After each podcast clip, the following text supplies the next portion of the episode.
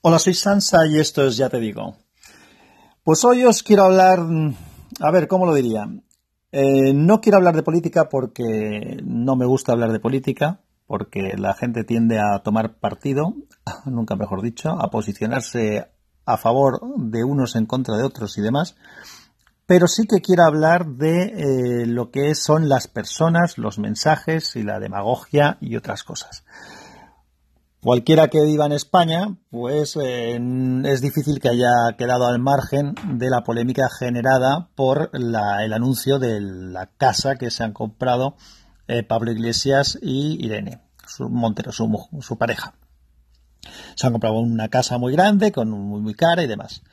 Primero, eh, pueden comprarse la casa que les dé la gana. Cualquiera puede comprarse cualquier casa que se pueda permitir, siempre que lo haga de manera legal y que no esté, pues nada, no esté infringiendo ninguna ley, me parece perfecto que cada cual se compre la casa que se pueda permitir o que considere que se puede permitir. No tengo ningún problema con eso. Eso para, para empezar, ¿de acuerdo?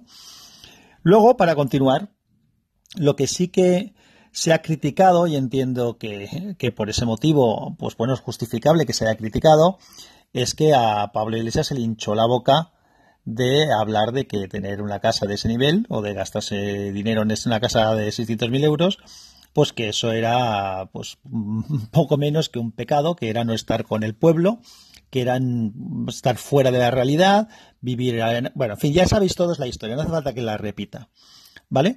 Entonces, claro, cuando tú has tenido un discurso de este tipo, vuelvo a decir, yo sigo pensando que a pesar de haber tenido un discurso de ese tipo, tú te puedes seguir comprando la casa que te salga de las narices. ¿Qué es lo que no puedes hacer? Lo que no puedes hacer es eludir el, tema de lo que dijiste. Entonces tienes que dar una explicación razonable.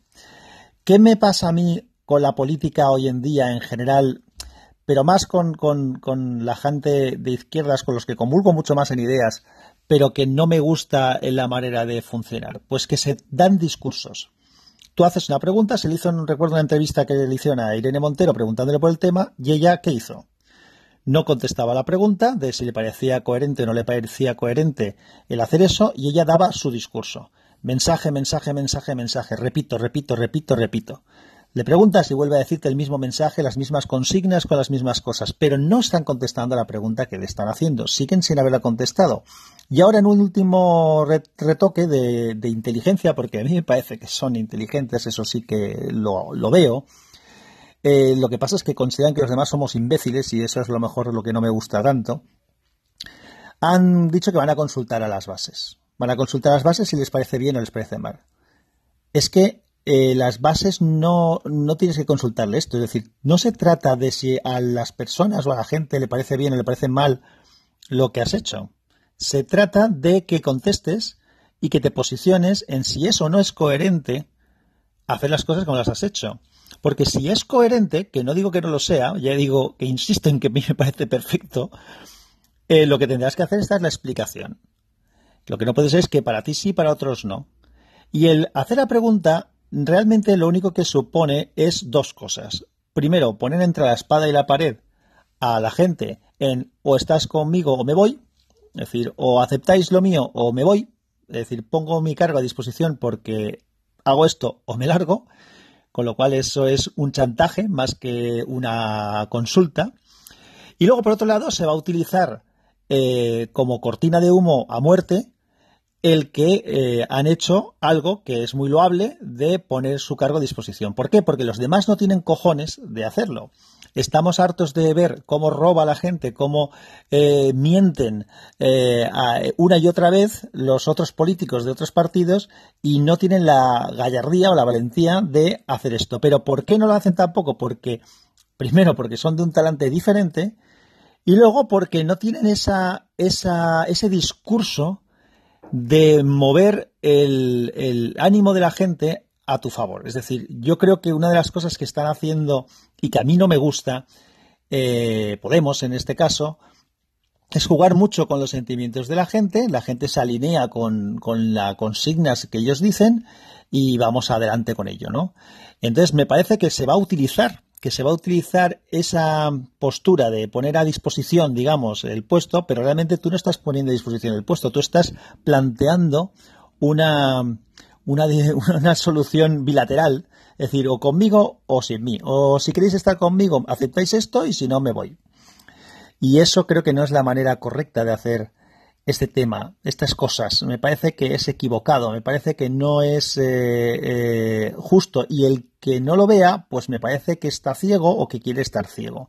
Y eso no entremos en las polémicas y en las dicotomías de que es que los otros, los otros más, pues los otros más, los otros muy mal. Ya he dicho que los otros no solamente lo hacen mal, sino que encima no tienen ni los huevos de eh, plantear una cosa como esta de no había puesto esto en silencio. No tiene los huevos de plantear las cosas de manera seria y de ponerse a disposición, salvo cuando ya no hay más acorralamiento, como el caso de Cifuentes, que ya no hay escapatoria posible. Así que, independientemente de que los demás sean peores o igual de malos o peores, lo que a mí no me gusta es que me traten de gilipollas y que traten a la sociedad de imbéciles y de que nos se crean tan inteligentes y tan listos y tan superhombres y tan mm, por encima de los demás moralmente a todos los niveles que puedan decir donde digo digo digo Diego y no tengan por qué mm, dar ninguna explicación porque ellos siempre están flotando por encima del mal porque son la bondad y la diodicidad, bueno, no pueden ser deidades porque, claro, son ateos. En fin, eh, vuelvo a decir, no mm, se trata de una crítica política, ni de una facción política, ni de unas ideas políticas, porque en muchas puedo comulgar con ellas. De lo que se trata, o de lo que yo me estoy quejando, es de cómo se hacen los planteamientos. El de la poca eh, valentía, porque eso sí que es poca valentía, de definirse cuando uno cambia de opinión, que tiene todo el derecho del mundo a cambiar de opinión tiene todo el derecho del mundo a pensar que lo que más le conviene a él, a su familia y a su futuro y a su comodidad y a lo que quieras es comprarse la casa que le salgan a uno de las narices. Eso me parece súper loable, pero tienes que tener la valentía de explicarlo. Y explicarlo no es consultar a las bases de si les parece bien lo que he hecho o si no me voy. No, eso no es, porque sigues sin dar una explicación de si esto es o no es coherente o por qué antes no te parecía bien y ahora sí te parece bien. Porque tú eres un ser humano igual que los demás y no eres mejor que nadie y si haces lo mismo, pues entonces estás en igualdad de condiciones. No puede ser que para unos sí y para otros no. Entonces, como mínimo, hay que dar las cosas. Y eh, vuelvo a decir, no me gusta los chantajes eh, vendidos, porque creo que se van a vender así, de grandes proezas y de grandes actitudes y de grandes acciones que los demás no son capaces de hacer. Es verdad, los demás no son capaces de hacerla, pero es que está falseada. Nada más, ya he dicho lo que tenía que decir. A ver si no me arrepiento.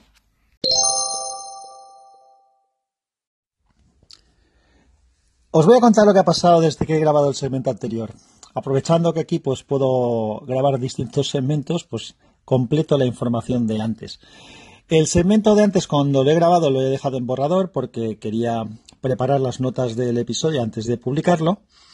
Y en el, bueno, he hecho una parada para, comer, he grabado el episodio, bueno, el, segmento de audio anterior y me he puesto a escuchar mientras preparaba la comida eh, algún podcast que tenía pendiente de escuchar. Entre otros, he escuchado el podcast que grabó este fin de semana, me parece que fue Converso 77 de Vidas en Red, en el que hablaba del mismo tema que he hablado yo desde su punto de vista, eh, analizándolo con mucho más detalle de lo que he hecho yo y dándole una visión un poco más política al, al tema en cuestión. Yo ya habéis visto que he intentado centrarme en la parte de lo que es los mensajes y la demagogia y la coherencia, es decir, a mí el hecho en sí me da igual, eh, el tema político, los colores me dan igual. Lo que no me da igual es esa entiendo que falta de coherencia de explicar las cosas y sobre todo en la instrumentalización que se hace muchas veces y que, pienso que se va a hacer de algunas acciones que se venden como lo que no son. Entonces, como me ha parecido interesante también el podcast de Converso hablando del asunto, os lo voy a enlazar en las notas del episodio, entonces lo vais a tener ahí también. Eh, ya insisto en que no me gusta hablar de política. Considero que este comentario es un comentario a raíz de un tema político, pero no es sobre la política, sino sobre la, manera en la que se habla y la que se venden las cosas y la demagogia. Eh, y seguiré poniendo algún capítulo de vez en cuando hablando pues de temas de, lo que pienso, igual que el otro día hablaba del equilibrio o hablaba de la generosidad, pues igualmente alguno de esta índole habrá, porque hay temas que al final están a la orden del día y bueno, a mí pues me hacen pensar y como me hacen pensar, pues diré lo que opino al respecto. Saludos. Un matiz más antes de que mientras aún puedo ir metiendo cosas aquí. Creo que he dicho converso 77 y no es converso 77, es converso 73. De todas maneras, en las notas del episodio pondré el enlace tanto al capítulo del podcast de Vidas en Red como el Twitter de el usuario de Twitter de converso 73 para que lo tengáis fichado si no lo teníais previamente.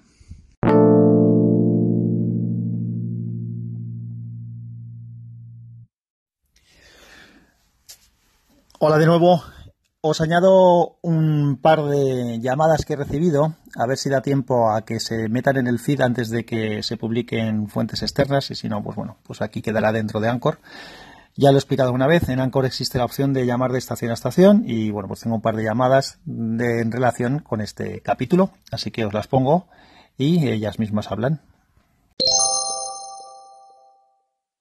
Buenas, aquí tío Girito, aquí Jesús, ¿qué tal? Encanta escucharte. Todo este asunto es, es, Petraca. Además, eh, una cosa que he escuchado, mmm, que no sé si es verdad, porque es un diario crítico, que este hombrecito, este Pablito, eh, tomó la decisión de convocar la consulta sin, sin consultarlo antes con la directiva. Es decir, un ordeno y mando, un yo, este es mi cortijo, esto yo así aquí, el nuevo Felipe González, el nuevo Albertito, y hago lo que me sale de análisis sin consultarlo y a mi cuenta y llego.